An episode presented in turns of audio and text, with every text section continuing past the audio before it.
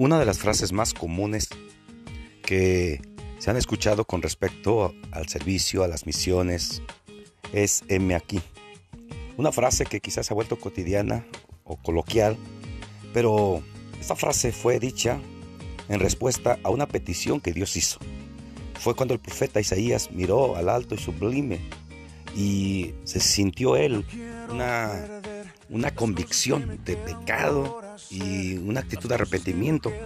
Le hizo contestar aquella pregunta que la propia deidad hizo, diciendo, ¿a quién enviaré y quién irá por nosotros? Seguro que el profeta eh, esperaba que alguien más respondiera, pero no hubo más que respondieran, así que él tuvo que responder. Querido hermano, vivimos tiempos similares. La palabra de Dios sigue eh, latente, hablando y diciéndonos, ¿quién irá? La orden ya fue dicha, ir por todo el mundo y predicar el Evangelio. En realidad debe de haber una convicción de saber que es el alto y el sublime que está hablando para poder decir, si alguien más no quiere responder, si alguien más no está dispuesto a ir, cuenta conmigo, Señor. Es una frase que debiera volverse común nuevamente en nuestros días cuando la necesidad es apremiante. M aquí y añadir envíame a mí.